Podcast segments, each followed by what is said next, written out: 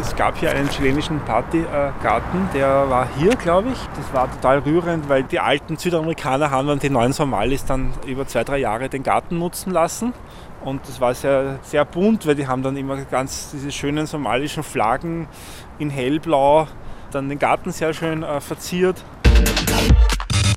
Mmh, Macondo. Das hört sich irgendwie träumerisch an.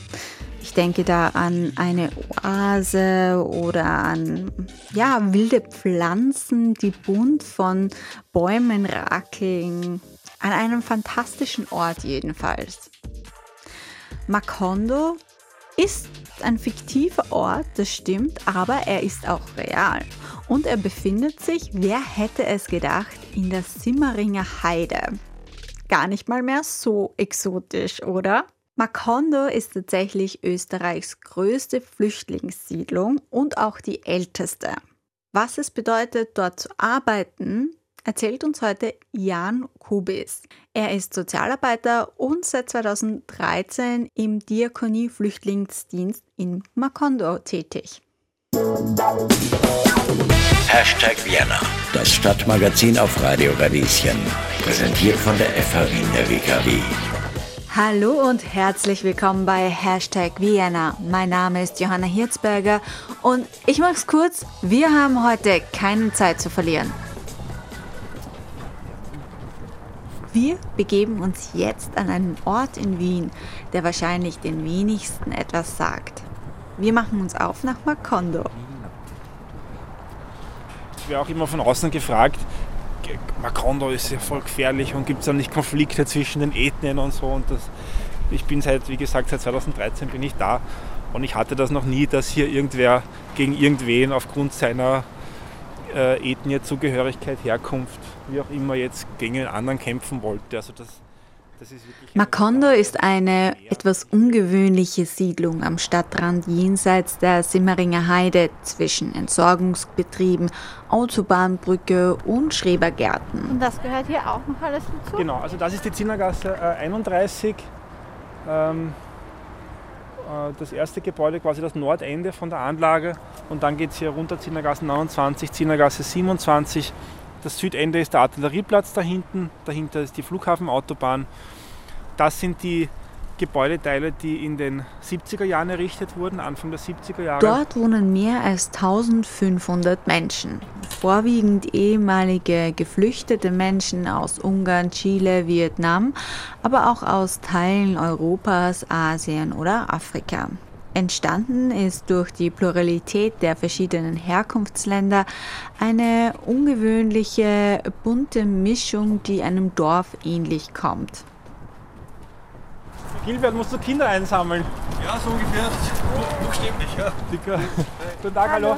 Und dort arbeitet seit 2013 Jan Kubis. Er ist Sozialarbeiter und bei der Diakonie im Flüchtlingsdienst in der Zinnergasse beschäftigt. Hallo, hier ist Jan von Diakonie. In Macondo berät er gemeinsam mit seinem Team unter anderem Asylberechtigte rund um Wohnungen vor allem. Die können sie nämlich dort auch mieten, zumindest für eine gewisse Zeit. Jetzt habe ich ja gar keinen Kaffee angeboten. Entschuldigung, nächstes Mal. Und diese Startwohnungen haben seit den 70er Jahren ungefähr, Anfang der 70er Jahren auch den Spitznamen Macondo weil es damals eine größere Gruppe gab von chilenischen äh, Leuten, die geflohen sind damals von Pinochet und die hat Österreich im Rahmen von einem Resettlement-Programm untergebracht in der Zinnergasse und in diesem Programm äh, haben sie dann in der Zinnergasse Fuß gefasst und gab da legendeweise einen mexikanischen Journalisten, der diesen Begriff Macondo hier geprägt hat in der Zinnergasse und übernommen hat aus dem Buch von Gabriel Garcia Marquez, 100 Jahre Einsamkeit, wo dieser Begriff Macondo äh, ein bisschen exemplarisch steht für die gesamte südamerikanische Geschichte. Und äh, die ersten äh, Bewohnerinnen, Siedler, wie auch immer, die man sie nennen mag, haben halt hier diesen Begriff Macondo so geprägt, quasi unser neuer, unsere neue Heimat, unser neuer Zufluchtsort. Und so ist der Begriff dann entstanden. Mit rund 500 staatlichen Wohnungen, die sich über die Zinnergasse erstrecken, ist Macondo die größte Flüchtlingssiedlung in Österreich. Was man so liest, war die erste äh, Siedlerinnengeneration 1956 ungarischer Volksaufstand. Das waren eigentlich die ersten Leute, die hier äh, Ungarn, äh, Staatskrise, Brücke von Andau irgendwie nach Wien gekommen sind und damals gab es eigentlich zum ersten Mal sozusagen das Bewusstsein von der Republik Österreich zu sagen, wir brauchen irgendwie eine Flüchtlingsunterkunft.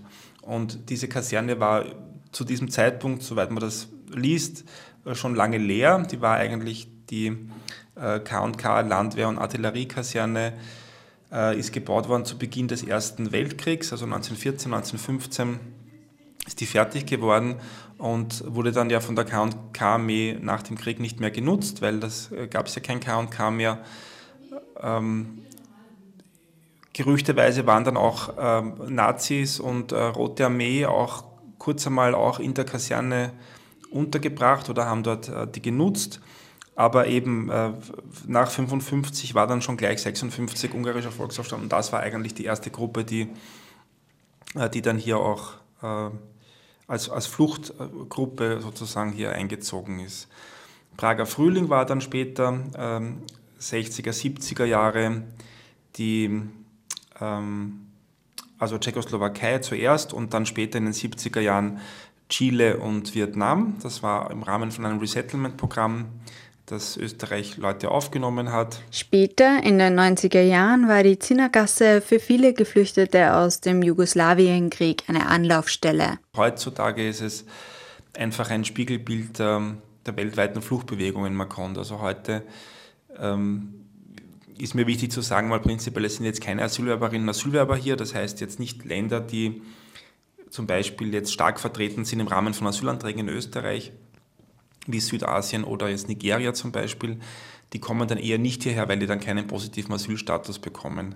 Also die, die größten Gruppen hier wären Afghanistan, Somalia, Irak, Syrien, ähm, auch noch Tschetschenien, also Russische Föderation, aber das sind so die großen, die großen Gruppen, die hier jetzt als Bevölkerungsgruppen leben. Circa 100 Jahre alt sind die Wohnungen in der vormaligen Kaserne. Beim Spaziergang durch das Gelände erklärt mir Jan Kubis die genaue Aufteilung von Macondo. Tust du noch aufnehmen? Oder? Ja. Okay. Äh, wichtig, gelbes Haus, Zinnergasse 29a. Die wurde zusammengebaut mit dieser Gebäude da, Zinnergasse 29b und wird jetzt als Familienanhaltezentrum genutzt. Das heißt, hier werden die Familien hergebracht, deren Asylverfahren rechtskräftig negativ entschieden wurde und die verbringen hier noch die letzten Stunden vor der Abschiebung. Also das ist halt natürlich eine skurrile Situation der Zinnergasse, weil auf der einen Seite äh, alle Wohnungen, die hier sind, Integrationswohnungen sind äh, und auf der anderen Seite genau dieses Gebäude, äh, ich glaube circa 2010 wurde das zum Familienanhaltezentrum umgebaut, obwohl es ursprünglich auch ein Integrationswohnheim war. Mhm. Tja, aber auch, ist das nicht schier für dich, wenn du dann jeden Tag da so vorbeigehst und das oder es wird, es wird, es wird nicht äh, immer so stark genutzt. Also wir sehen eh jetzt, ich meine, wenn so wenig Autos da stehen, es gibt immer ein paar Polizistinnen und Polizisten, die arbeiten äh, und wenn die Abschiebungen stattfinden, dann gibt es auch hin und wieder Demos. Erst im Jänner, äh, also letzten Winter, war publikumswirksame Abschiebung da, wo dann diese Unterstützerinnen von den Mädels da waren. Ich glaube, eine Armenierin, äh, Georgierin. Mhm die sind auch dann von hier quasi in, mitten in der Nacht nach Schwächert gebracht worden. Mhm. Ja, das muss ja aber auch für die Leute, die hier wohnen, ziemlich belastend dann sein, wenn die das mitkriegen oder nicht. Genau, also auf jeden Fall für den äh, Gebäudetrakt, wo man wirklich runterschaut auf die Wohnung und wo die Leute das dann auch mitkriegen, dass hier Abschiebungen stattfinden, äh, haben wir schon, schon häufiger auch emotionale Momente erlebt, dass Leute auch schreien. Könnt ihr dann irgendeine Unterstützung haben, wenn Leute das quasi vielleicht sogar retraumatisiert oder so? Nein, also wir haben in dem Sinne jetzt keine äh, therapeutische Beratung, aber natürlich alles, alles, was da hier äh, passiert, das fangen wir natürlich schon immer auf in der Beratung. Ich frage gern, wie die Wohnungsbedingungen hier eigentlich sind. Ich würde sie jetzt als relativ beengt und peripher, aber günstig beschreiben. Ja, also die Leute sind meistens am Anfang ein bisschen skeptisch, ob sie gerne am Stadtrand hier leben wollen. Aber die, die Miete entspricht genau dem Richtwert. Also für Wiener Verhältnisse ist das ein sehr günstiger Wohnraum. Da nimmt man auch schon mal in Kauf, dass die, dass die Anfahrt ein bisschen weiter ist. Und alle, die hier einziehen, haben einen vierjährigen Mietvertrag, um den Platz wieder zu haben für die nächste Fluchtgeneration, die dann kommt, die dann wieder einen positiven Asylbescheid hat und für diese Gruppe dann als Startunterstützung, bevor es losgeht mit Spracherwerb, bevor es losgeht mit der richtigen Integration, bevor es losgeht mit Berufsleben, dass man hier die Möglichkeit hat, Wohnraum zumindest günstig anbieten zu können für die Zielgruppe. Die meisten Wohnungen sind etwa 45 Quadratmeter groß. Da der Raum indoor begrenzt ist, freuen sich die meisten BewohnerInnen schon auf den Sommer, denn dann können sie auch die großen Freiflächen, die das Leben in Macondo ausmachen, genießen. Im Sommer ist es schon am schönsten, weil es ist sehr viel, es ist sehr lebendig, es passiert sehr viel draußen. Ähm, die Kommunikation ist immer sehr unmittelbar, weil, weil viele Leute einfach draußen sitzen und man kann auch jetzt einmal also aus unserer Perspektive jetzt von einem kleinen Beratungsbüro, was vor Ort ist und gemeinwesenorientiert arbeiten will, man kann sehr gute Leute erreichen. Man kann zum Beispiel auch einmal ganz niederschwellig erfahren, was gibt es halt für Probleme, was gibt es für Bedürfnisse, was, wie können wir auch unser Angebot von der Beratungsstelle dahingehend so adaptieren oder anpassen, dass das halt auch passt. Wir hatten vor Corona immer mindestens ein großes Fest pro Jahr, meistens zum langen Tag der Flucht am letzten September, Freitag. Äh, was immer sehr cool war in der Zinnergasse, weil alle mitkochen und wir hatten noch Bands und äh, Musik, Tanz und von jung bis alt. Das ist immer sehr cool in der Zinnergasse. Ja, mit Corona leider ein bisschen eingeschlafen, die großen Feste. Ähm, wir schauen, dass immer auch kleine Veranstaltungen gibt und vor allem ist uns ein Anliegen, dass wir müssen ja nicht alles selbst machen. Also es ist uns immer ein Anliegen, dass man auch Initiativen äh, die im Bezirk oder in Wien aktiv sind, dass man die auch wirklich unterstützt. Und wir hatten jetzt vier, fünf super Künstlerinnen, die haben ein Projekt gemacht, was Versagen verlernen heißt. Und die haben von dieser Kulturbasis Wien Förderungen dafür bekommen. Und die haben fast wöchentlich über die warme Jahreszeit äh, im Sommer Workshops gemacht. Also es ging viel um Empowerment, Feminismus, ähm, mit Jungen, mit Teenagern auch arbeiten und es ist halt extrem toll, wenn solche Sachen auch von außen kommen und da versuchen wir einfach zu schauen, wie können wir die unterstützen und äh, ja, wenn, wenn die sagen, sie möchten gerne im Macondo arbeiten, dann, dann wollen wir das auf jeden Fall fördern. Wir hatten immer das Problem, dass Aufenthaltsorte in der Zinnergasse immer sehr ähm, soll man sagen, schlecht entwickelt waren und dass wir immer uns bemüht haben darum, dass es auch Sitzgelegenheiten gibt, Bänke und alles Mögliche.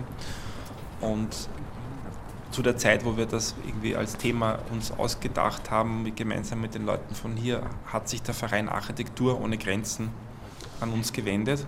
Die waren einmal da und haben gesagt, das taugt dann so da, sie möchten da auch ein bisschen ähm, Zeit investieren und, und, und uns gerne unterstützen. Und da war eben das Thema, bauen wir doch gemeinsam einen Platz, wo wir Sitzbänke bauen, gemeinsam mit den Bewohnerinnen. Und das hat über zwei, drei Sommer äh, haben wir das auch verwirklicht und jetzt gibt es einen kleinen Aufenthaltsort, wo man einfach sich zusammensetzen kann. Ja, aber ich, ich habe es jetzt nur erzählt ähm, in Bezug auf die Initiativen, also das ist mir schon wichtig, dass eh, ja, einfach Engagement fördern und ähm, alle, die von außen kommen und sagen, Macondo, sie möchten gern was tun, hier, dass man das auch ein bisschen ähm, ja, begleitet oder unterstützt, wie auch immer. Um die Lebenssituation vor Ort zu verbessern, betreibt Jan Kubis und seine Kollegen eine Gemeinwesenarbeit.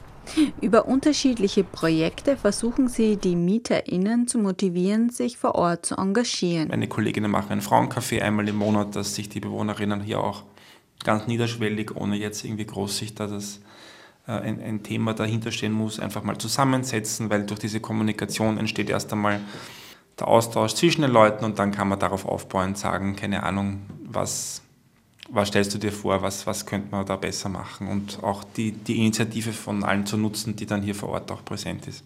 Aber wie nahe ist ein Gebiet wie die Flüchtlingssiedlung in Macondo an einem Ghetto dran? Ja, ich bin, ich, ich, ich kenne diesen Ghetto-Begriff sehr gut aus Diskussionen mit äh, Geografie und Soziologie. Also wir hatten auch schon viele Exkursionen von den ähm, sozusagen jetzt raumtheoretischen ähm, Studienrichtungen.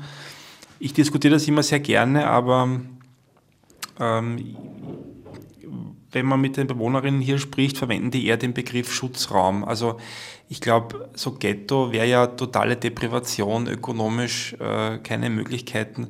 Das, das, das sehe ich hier eigentlich nicht, ja, weil die Wege sind ja wie für alle anderen auch von hier in die Schule, zum Arzt, zum Supermarkt. Also man, man kann ja nicht den ganzen Tag jetzt hier nur sozusagen Zeit verbringen. Man, man hat ja eh Wege und die Wege führen die Leute auch raus von der Wohnungsanlage. Ähm, was schon stimmt, ist natürlich das mit der sozialen Durchmischung. Ja, das, das ist auch nicht meine Traumvorstellung von Integration, dass man sagt, äh, der Flüchtling soll am Stadtrand wohnen in einer Wohnungsanlage, die nur für Flüchtlinge ist. Natürlich wäre das besser, äh, wenn äh, es die Möglichkeit gäbe, dass zum Beispiel eine Familie mit Fluchtbiografie in, einem, in einer Wohnungsanlage wäre, wo man auch wirklich Integration dann leben kann, wo vielleicht einmal der Nachbar auf die der Nachbar, Nachbarin aus Wien auf die Kinder aufpasst, Deutsch, äh, Deutsch lernt etc. Das fällt nur weg. Auf der anderen Seite gibt es eben diesen günstigen Wohnraumaspekt hier. Ja, da, das ist halt immer eine ambivalente Situation in der Abwägung.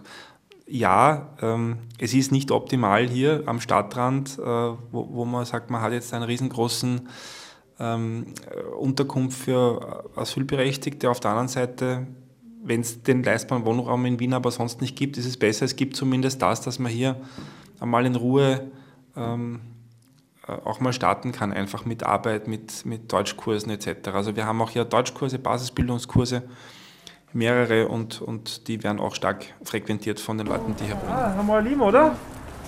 Äh, ich brauche noch eine halbe Stunde, okay? Okay. Wegen Wohnung? Ja. Ja? Okay. Bin ich schlecht jetzt. Gehen raus. Haben Sie noch immer nichts jetzt, ja? Sie haben sich nicht mehr gemeldet, gell? Ja, Sie waren im habe, Spital. Ich, hab, ich habe angerufen, Hm? aber ich habe ich hab zu auch hier gekommen, Hm? aber ich habe, ich, sie, sie, sie, sie, sie war nicht da. Ja. Wenn Sie wollen, Sie können warten noch eine halbe Stunde oder wir telefonieren, ja? Ich habe angerufen, aber, Ja.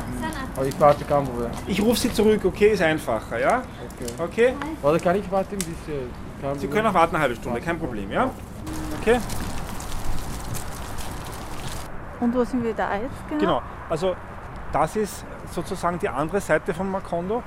Wie gesagt, das Südende, da ist der Artillerieplatz und hier gibt es noch einmal drei Häuser. Das ist die Marketingstraße 4, 6 und 8.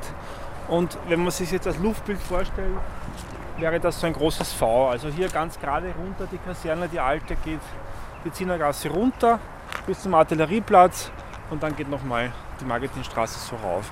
Und das war sozusagen die, das Urgelände der Kaserne. Und das ist deswegen halt besonders interessant, weil vorher hier auch überhaupt nichts war.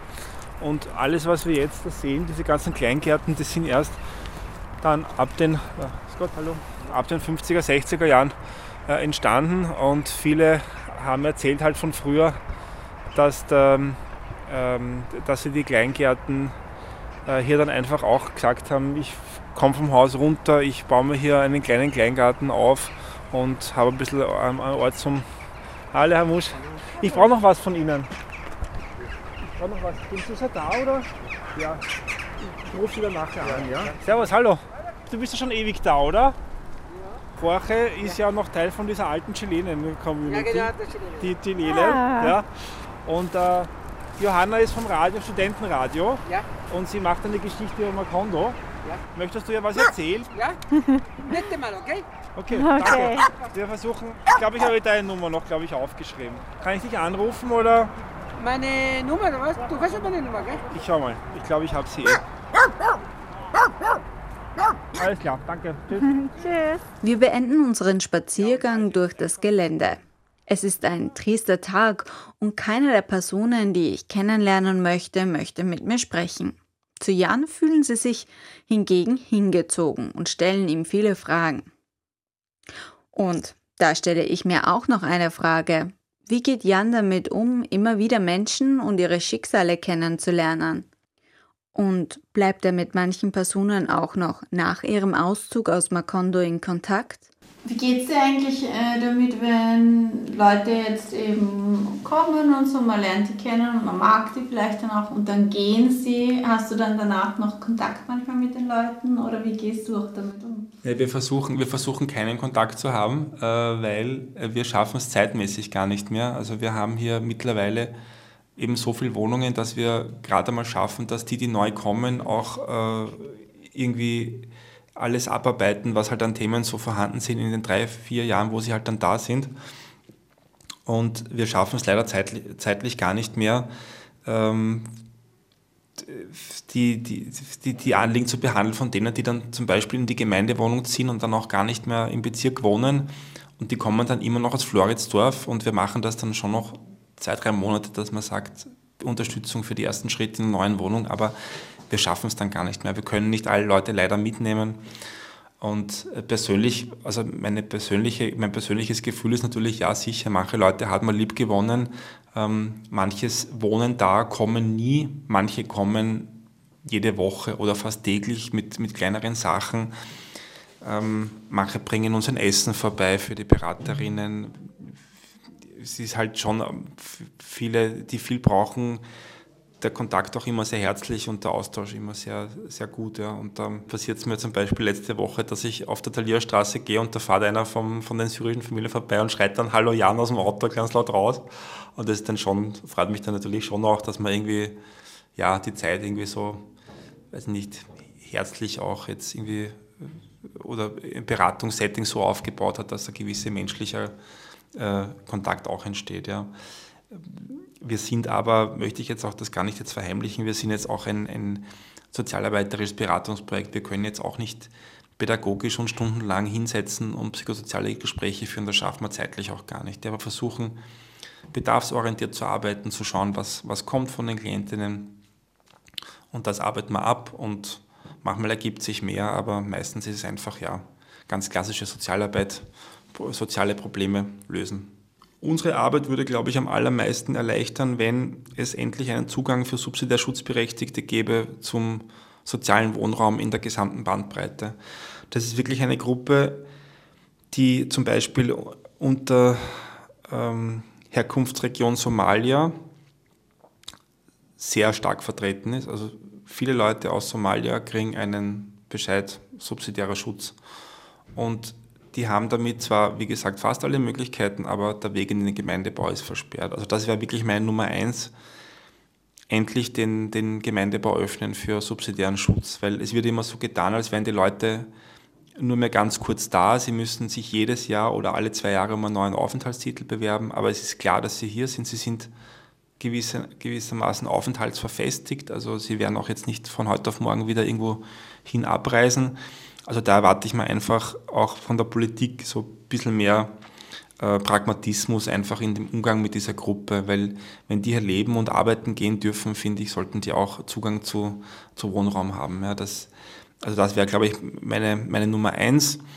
Und sonst könnte ich jetzt ganz viel reden natürlich über Sprache, Verb und Bildung und äh, Zugang zu Wohnraum, eh auch weiterhin, Zugang zu Beratungsleistungen das ist eher etwas sozusagen die, die allgemeine äh, Sozialhilfelandschaft angeht. Ja, also es gibt schon sehr viel. Ich will doch, ich will doch jetzt gar nicht da jammern, dass, dass das so schlecht wäre in Wien. Ich finde auch vieles in Wien funktioniert auch sehr gut. Äh, Unterstützung von der MA40 etc. Das ähm, gibt es hin und wieder halt ein paar Problemchen, aber im Großen und Ganzen gibt es Unterstützung. Aber natürlich in den Details könnte man schon noch einiges nachschärfen, glaube ich. Wir freuen uns über Interesse und eben, was ich vorher angesprochen habe, ehrenamtliches Engagement, das ist leider im Augenblick jetzt nicht so leicht möglich für uns, weil wir auch mit den Stunden nicht wirklich gut hinkommen, dass man ehrenamtlich auch fördert. Aber natürlich prinzipiell äh, ist es eine super Sache, wenn auch zum Beispiel durch Recherche äh, eurerseits ähm, zum Beispiel wieder mal was hört und davon äh, erzählt bekommt und sich denkt, hey, aber eben, wir haben eine Lernhilfegruppe zum Beispiel Montag bis Mittwoch. Wir sind immer auf der Suche nach Ehrenamtlichen, die da zum Beispiel auch mit den Kindern ähm, Nachmittag Hausübungen machen. E, vielleicht entsteht dadurch so etwas und deswegen finde ich, sollte man sich da auch nicht verschließen vor, vor Interesse von außen. Von Macondo jetzt zurück in unser Radio Radieschen Studio in Währing. Es ist nun an der Zeit, wir sind am Ende der heutigen Sendung angelangt. Alle Beiträge sowie Service-Infos findet ihr wie gewohnt auf unserer Webseite. Ich freue mich, wenn ihr auch beim nächsten Mal dabei seid bei Hashtag Vienna. Alles Liebe, eure Johanna Hirzberger. Übrigens, eine Sache gibt's noch. Wenn euch die Sendung oder der Beitrag gefallen haben, dann hinterlasst uns gerne einige Sterne und eine Bewertung. Das dauert zwei Sekunden und unser Tag ist damit gerettet.